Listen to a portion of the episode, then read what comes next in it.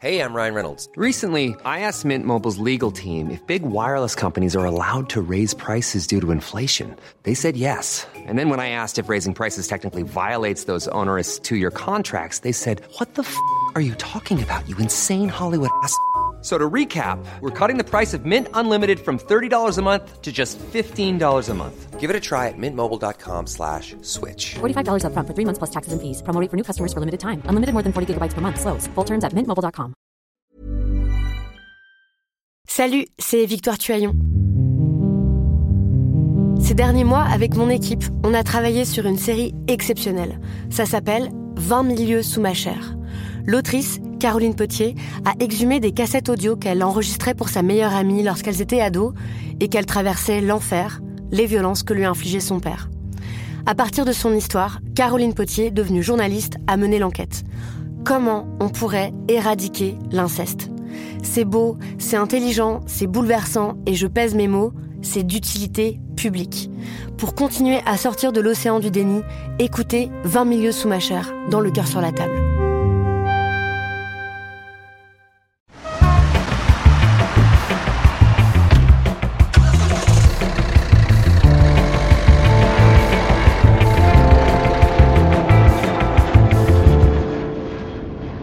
Campagnes urbaines, Camille Jusa, Mathias Weiss, Thomas Clé.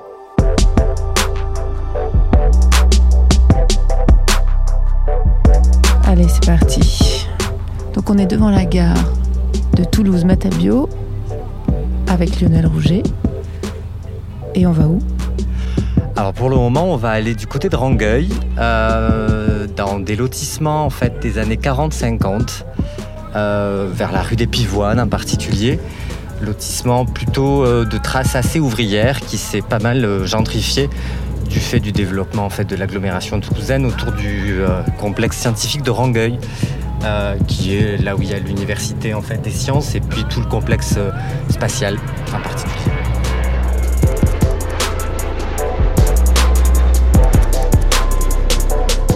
En 2011, l'hebdomadaire Télérama avait dénoncé 40 ans d'urbanisme à la sauce libérale dans un article intitulé La France moche. Selon ses auteurs, la France était désormais couverte de lotissements, de ronds-points et de zones commerciales. Cet article a fait grand bruit et trouvé beaucoup d'écho chez ceux qui regrettaient que l'urbanisme ne soit pas mieux encadré en France. Il a aussi agacé beaucoup de sociologues et de géographes, dont Lionel Rouget. Il m'a donc proposé de m'embarquer pour un immense tour de la métropole toulousaine. L'agglomération est passée de 250 000 habitants dans les années 50 à 1,5 million d'habitants aujourd'hui et principalement sous la forme de quartiers pavillonnaires. On est donc passé des quartiers riches aux quartiers populaires, on a traversé des zones industrielles, des zones commerciales, pour essayer de comprendre comment ces espaces, qui ne cessent de s'étendre, se métamorphosent et ce qui s'invente dans ces campagnes urbaines parfois difficiles et tentaculaires. Épisode 5 La France est-elle vraiment moche? Alors je pense que je me suis trompé mais ça c'est pas grave. C'est un peu comme quoi? Comme Los Angeles, je disais en fait, il faut toujours se travailler avec un GPS en fait, tellement la ville est, est, euh, enfin la ville, l'agglomération est étalée. Autour de Toulouse, la première couronne de pavillons ouvriers est maintenant totalement intégrée à la ville et la rue des Pivoines est à côté d'un métro. On a donc poussé un peu plus loin, on est passé devant le centre de recherche spatiale avec son beau rond-point planté d'une planète à anneau de Saturne et on a avancé dans le temps. On arrive sur le lotissement de Glace-Vieille, ce qui n'est pas un lotissement fermé, euh, qui est un lotissement des années 70 euh, de, je crois, 350 lots, donc un nouveau euh, assez important. Euh, voilà, c'est ça. Qui est lui aussi un lotissement plutôt de cadres moyens, enseignants-chercheurs, euh, personnes du CNES.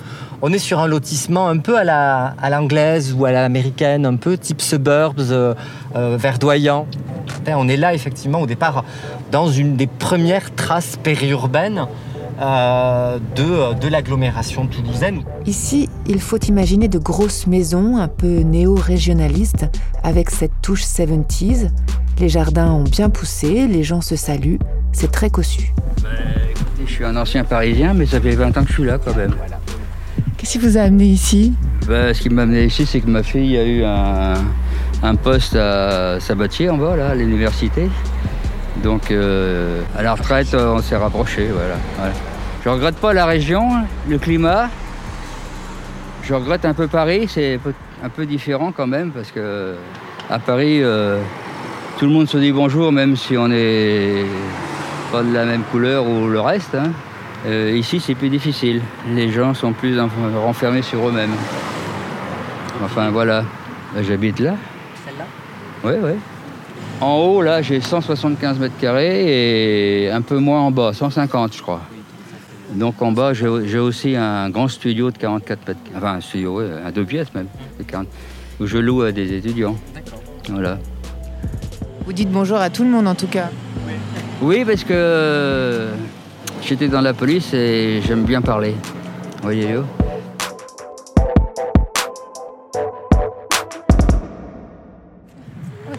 C'est, c'est- ben voilà, en fait, ils se connaissent tous. Il y a une grande familiarité. En fait, et c'est ça qui est aussi intéressant sur ces lotissements, cette idée du repli chez soi, chacun chez soi. En fait, s'il y a une stabilité résidentielle, en fait, les ménages finissent par se connaître et s'entraident. C'est ce qui fait que beaucoup de ménages vieillissants ben, ont du mal à lâcher la maison à la fois parce que c'est la maison, mais parce qu'aussi il y a un réseau social d'aide, de conseils, de soutien qui euh, fait que ben, on reste le plus longtemps possible, parfois trop longtemps, bien évidemment, avec le risque au bout d'un moment ben, d'un décalage trop important entre l'état de santé et euh, la surface, que ce soit du jardin. Euh, bon voilà, alors même si, comme voilà, on a là aussi ben, du fait de la proximité des campus, des processus de, de- de location d'intergénérationnel qui s'organisent. Et ça aussi, c'est c'est aussi très intéressant comment ces modes pavillonnaires sont plastiques malgré tout euh, et permettent des cohabitations euh, contemporaines alors que le modèle n'a pas été pensé par- comme ça au départ en fait. Et, et du coup, on, sent ici aussi le, le projet hein, de cette France de la fin des années 70, qui est la très grosse maison, le très gros jardin, comme si tout le monde allait euh, euh, un jour habiter ces immenses maisons et devenir euh, et la France devenir une très grande classe moyenne supérieure. hein. On sent ça. hein. Oui, on est là sur le, enfin, sur le modèle parfait euh, de, euh, de ce que voulait Chalandon, de ce que voulait euh, Giscard, et qui bizarrement, enfin, c'est- c'est-à-dire c'est un modèle qui est plutôt porté par une élite politique de droite, et ces aventuriers du quotidien sont d'abord et avant tout, au moment en tout cas où ils accèdent à la propriété à maison individuelle, plutôt des ménages en fait avec des idées de gauche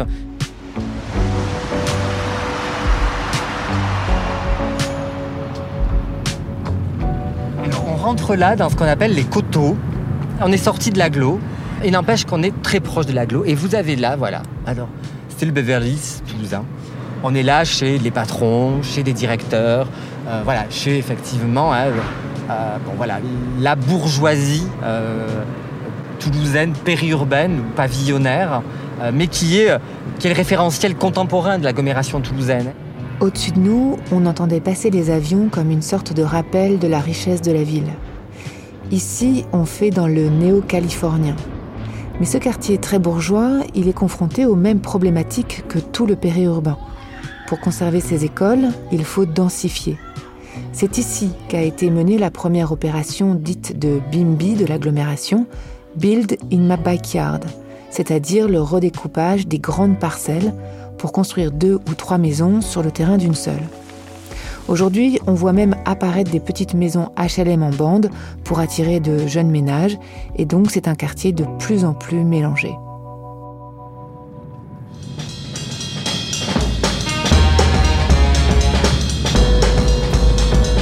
Et puis on, va redescendre vers la vallée de la Garonne. Qui dit vallée de la Garonne, dit zone industrielle, zone commerciale, zone logistique et surtout grand quartier d'habitat social, le Mirail. Euh, Et entre ce parc d'habitat social, ces zones logistiques et ces zones commerciales, eh bien des lotissements qui s'adressent plutôt à des classes moyennes inférieures. On va aller euh, donc à Roc, qui est un grand centre commercial d'intérêt dit régional, euh, où on y a un grand Leclerc, on a également le Ikea de Toulouse, la, France moche quoi, en tout cas tel que le présente un petit peu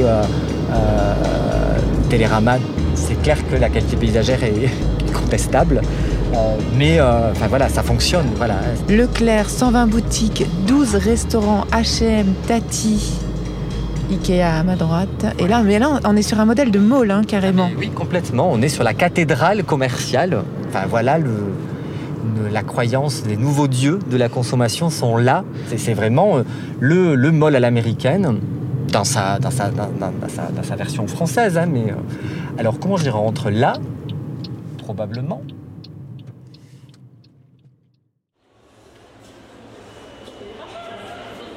Lionel Roger, on a fait ce que les périurbains font. C'est-à-dire qu'on est venu dans le grand centre commercial, un mall à l'américaine, comme on en voit euh, dans les grandes agglomérations françaises. La question que je me pose, moi, toujours sur ces espaces périurbains, c'est où est l'espace public? Où est l'espace de rencontre? Alors, déjà, on est dans un espace effectivement où viennent les périurbains. J'aurais tendance même à vous dire où viennent les urbains. Donc, on est dans un espace certes privé, mais où il y a une forte publicisation, dans le sens aussi où s'y rencontre là la grande diversité euh, sociologique de l'agglomération toulousaine, de sa partie urbaine, mais de sa partie périurbaine, et voire aussi de l'influence rurale. Toutefois, quand on interroge les ménages, certes, ils y viennent, mais euh, ils vont aussi dans les petites supérettes qu'on retrouve parfois dans leur commune. Ils vont aussi dans euh, les centres des bourgs ou dans les centres des villages qui ont aussi, euh, depuis quelques années, se sont fortement transformés. On a là une autre offre commerciale plus alternative qui se développe aussi dans ces espaces périurbains et qui font que les ménages naviguent entre l'un et l'autre. On est sorti aussi d'un univers tout automobile ou de l'exclusivisme automobile. Voilà, même dans ces espaces périurbains, qui au tout début en fait étaient des espaces souvent de vélo, ont été noyés par l'automobile, on voit réapparaître aussi l'usage de, la bicyclette. Je pense qu'il y a plusieurs choses en même temps. Je pense que, alors, d'une part, euh, ces premiers périurbains qui arrivent euh, et qui ont le modèle de la dépendance automobile, le modèle de la dépendance au centre, souvent ils prennent le pouvoir. Et quelque part, ben, ces communes qui ont été façonnées par des maires ruraux sont aujourd'hui en train d'être façonnées par des maires périurbains. Ils ont envie d'en faire autre chose souvent en fait. C'est-à-dire que l'idée c'est pas d'en faire de la ville, mais l'idée c'est plus d'être effectivement dans ce modèle de la dépendance rurale au monde urbain, d'inventer un autrement qui vient par touche euh, dessiner là en fait euh, des formes d'urbanité ou de périurbanité bien singulières et qui organise du coup euh, des sociabilités qui sont plus celles du passé, je dirais, ou de la, de la manière dont ces espaces ont été pensés à leur début.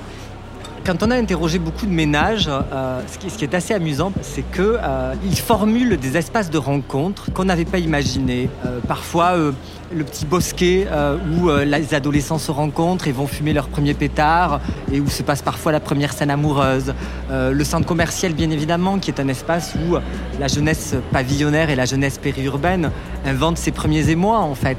Il y a des lieux de hasard, en fait, qui sont pas ceux de la ville, mais qui, qui existent pourtant dans ces espaces-là. Ces adolescents périurbains ne sont pas si prisonniers que ça de leur quartier pavillonnaire. Ils marchent, ils ont, des, ils ont le vélo, ils font de l'autostop. Enfin, voilà, il y a de la débrouillardise quand même, qui, est une autre débrouillardise que ceux des environnements les plus urbains. Enfin, voilà.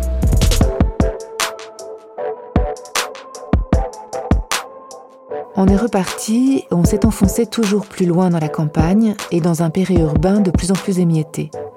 Autour de nous, d'immenses machines pulvérisaient de grandes parcelles de maïs. On a traversé des villages rues un peu déserts, tout en briques rouges. Ça ne se voit pas, mais c'est souvent ici que les habitants les plus modestes du périurbain se trouvent, dans de vieilles maisons reconverties en logement social. Et puis on est arrivé dans un petit bourg où Lionel Rouget a mené il y a 20 ans son travail de thèse. Il fait partie de ces premiers chercheurs qui ont découvert à la fin des années 90 que le rêve de devenir propriétaire pouvait tourner au cauchemar. Et que certains qui avaient troqué de petits loyers de HLM contre une maison à eux se retrouvaient dans des lotissements délabrés, à l'écart des villages, surendettés, bref, captifs du pavillonnaire. La place du village avec son église. Alors la place du village. Oui. Et sa salle des fêtes. On a là une petite zone commerciale alors que les habitants de l'époque se plaignaient de n'avoir pas de commerce dans la commune. Donc là, la fin du village était là. Tout ça, en fait, il y a 20 ans, c'était la campagne. Tout ça, ça n'existait pas. Tout ça, ça n'existait pas. Il n'y avait pas de trottoir. Je me souviens que les ménages se plaignent d'eux. Il n'y avait pas de trottoir pour aller au village. Et voici. Ah oui, quand même. Rien que la première maison, toute refaite. toute refaite, là aussi toute refaite. Il y a une requalification réelle, visible. Euh, les jardins sont entretenus, les portails sont neufs, la végétation a poussé. Il est, il est très visible. C'était, c'était laissé complètement à l'abandon. Les, les places de parking n'étaient pas aménagées. euh. Il n'y avait même pas d'arbres, je crois, si je me souviens bien. si la dame veut nous parler.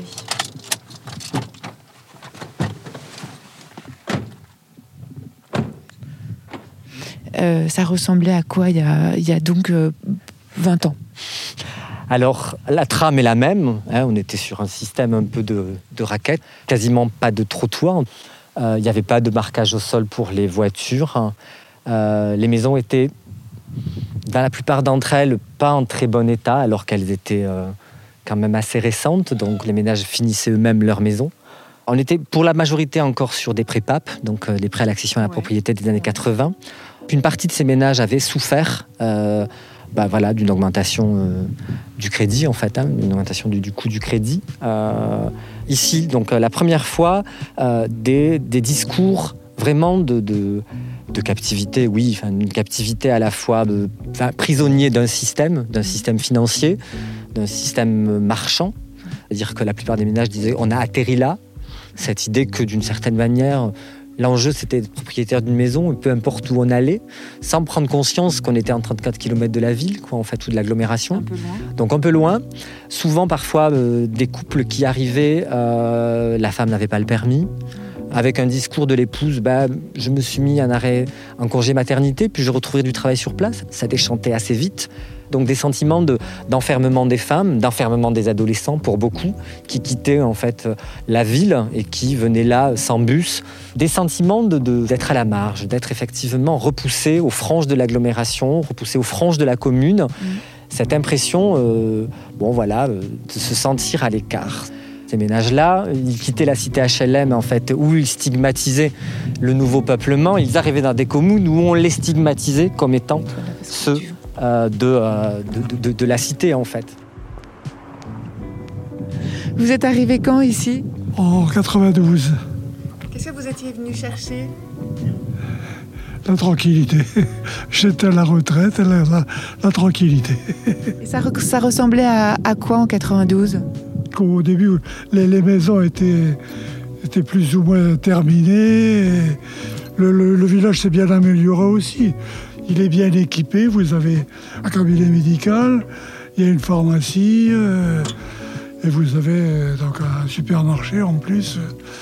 Donc, euh, et sur le plan attractif aussi, c'est intéressant parce que vous pouvez faire, vous pouvez faire de la gym, de la marche, enfin, il y, a- tous les sports possibles hein, qui, sont, qui sont pratiqués ici. À quelques kilomètres, on est allé voir un autre lotissement, construit lui aussi à la sortie d'un petit village, après le cimetière, et dans lequel Lionel Rouget avait rencontré des habitants. Alors là, on est sur le lotissement. Du coup, tu vois, ça s'est construit entre les deux. Donc, alors là, enfin voilà, la situation euh, est quasiment la même encore qu'il y a 20 ans. C'est juste que le lotissement est raccordé au village maintenant.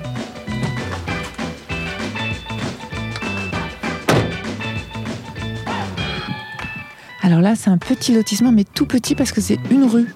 impasse. Donc une rue, un impasse qui se termine sur un champ de maïs. Voilà, une dizaine de maisons, euh, là aussi plutôt bas de gamme.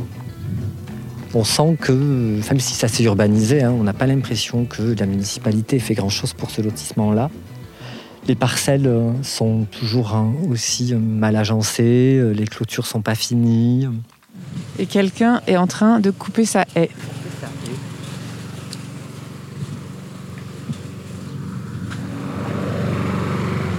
Bonjour.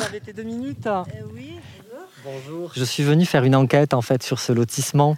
Et en 20 ans, euh, les choses ont à la fois changé sur Poucharamé et puis pas trop ici. La rue est la même. Elle a De pas ce côté, ça n'a pas changé. Il n'y a que la mienne qui a changé une maison, Ouais. mais c'est restant là-bas. pff, C'est Vous êtes là depuis le début depuis... 46 ans.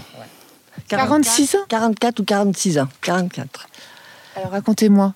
Eh ben, j'ai été la première maison à construire. J'ai choisi le terrain sur les, sur les 10, sur les 10 lots. Voilà. Au début, je voulais faire là-bas au fond et après, j'ai réfléchi ici et puis je suis très bien. C'était en Mais- 1980, c'est ça? 82 ou 80, voilà, à peu près. Mon fils, il avait 4 ans quand, euh, quand on est venu ici. Voilà. Et puis, bon, bah. Non, autrement, non, moi, je me plais bien, Poucharamé. Et non, non, autrement, non, je me- je- moi, je m'y plais bien. Après, il y en a d'autres personnes. Bon, ce qui manque, ça serait un peu les commerces, mais bon, je trouve pas que c'est. Du moment qu'on a une très bonne boulangère, euh, alors ça, c'est déjà bien. Une petite épicière aussi. Mais voilà, autrement, j'ai travaillé à une usine de confection quand je suis arrivée. Et après, j'ai retravaillé à Carrefour Porté pendant 10 ans. Et puis maintenant, je suis à la retraite depuis 9 ans. Je suis arrivée à Toulouse, j'ai vécu au, à la Cité du Parc. Un an. Mais j'y suis restée qu'un an. Ah bah, tout simplement, c'est que le bah, il y avait les gens, quand on était dans l'ascenseur, il y en a qui nous pissaient dessus, il y en avait la bouffe sur, les, sur la voiture. euh, Et puis bon, puis on a eu l'opportunité, on était allé une fois à la foire et on a, pu, le- on a eu l'opportunité de pouvoir faire construire. On en a bavé au début parce que financièrement, bah, voilà, et surtout quand on a personne qui nous aide derrière, voilà, autrement, non. Ça, ça correspondait à quoi de se faire construire sa maison pour vous? Quand on voyait les prix des loyers, et puis je me suis dit qu'arriver à la retraite, du moment qu'on n'aura pas des grosses, des grosses retraites, on s'est dit, ben, du moment que le, le- les construire une maison et que ça revenait à peu près le même prix d'un loyer, il valait mieux se faire construire une maison et rien avoir à payer à la retraite. Voilà. Pour, pour moi, heureusement d'ailleurs, parce que s'il fallait que je paye un loyer, je serais très malheureuse là. Ah, bon, je continue encore un peu à travailler parce que j'ai une petite retraite. Mais bon, Vous dites ça a été un peu difficile au début, pourquoi? Bah parce que les prix étaient, étaient- étaient très hauts et après j'ai eu mon mari qui a été malade, qui a fait une- un début de paralysie au niveau de la colonne, alors qu'on n'était pas indemnisé comme nous on était indemnisés maintenant, si vous voulez. Alors quand on n'a personne derrière, eh ben, on a été financièrement, on a été au cric-crac, voilà. voilà. Cette dame de Poucharamé, elle déjoue tous les clichés d'une vie captive du pavillonnaire. Elle nous raconte l'école du village, le club de foot, le club de pétanque, sa fille qui lui rend visite à vélo de la commune voisine, cette vie presque à la campagne qui lui plaît tant, comment elle a arrangé sa maison au fil des ans et comment elle a imaginé faire construire pour son fils. Et quand je lui demande si cette vie organisée autour de la voiture n'a pas été trop fatigante ou même trop coûteuse, eh bien là encore, elle avait tout compris avant tout le monde. C'était la, la tranquillité, de vivre en pleine ville, nous ça ne nous plaisait pas. Voilà. Mais autrement, non, autrement dans les transports, on s'est jamais trouvé. Et puis en plus, après, on a fait déjà du, du covoiturage à l'époque. On, essayait de coïncider avec nos horaires et on partait à, une voiture sur trois. Puis même quand j'ai travaillé à Carrefour, j'avais une copine qui était à Savert. On arrivait à essayer d'avoir nos mêmes horaires et on faisait une, semaine sur deux. Donc, question de ça, on n'a jamais été embêté. Mais, mais ça serait maintenant, je dirais pas la même chose.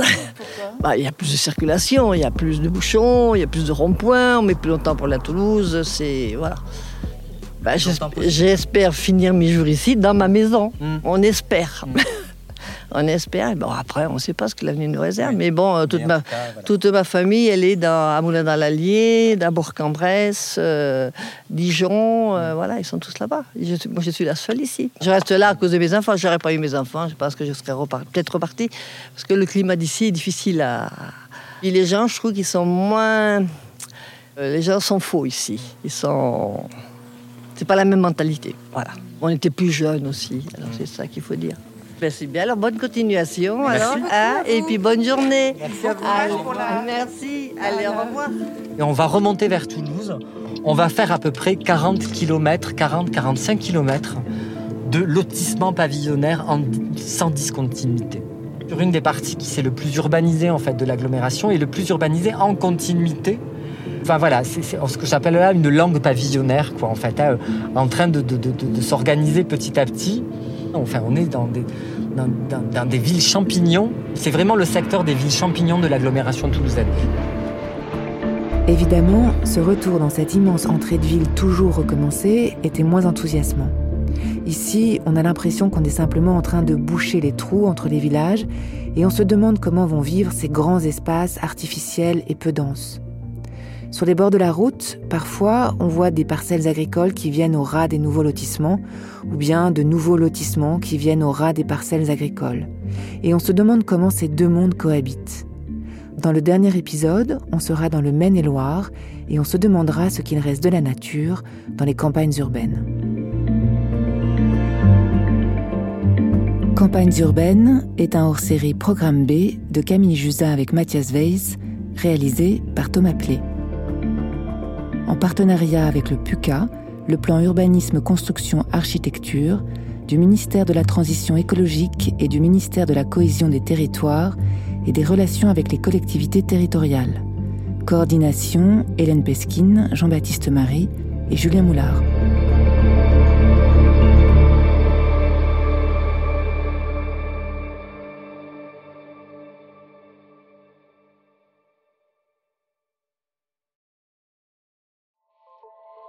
Salut, c'est Sinamir du podcast L'Affaire.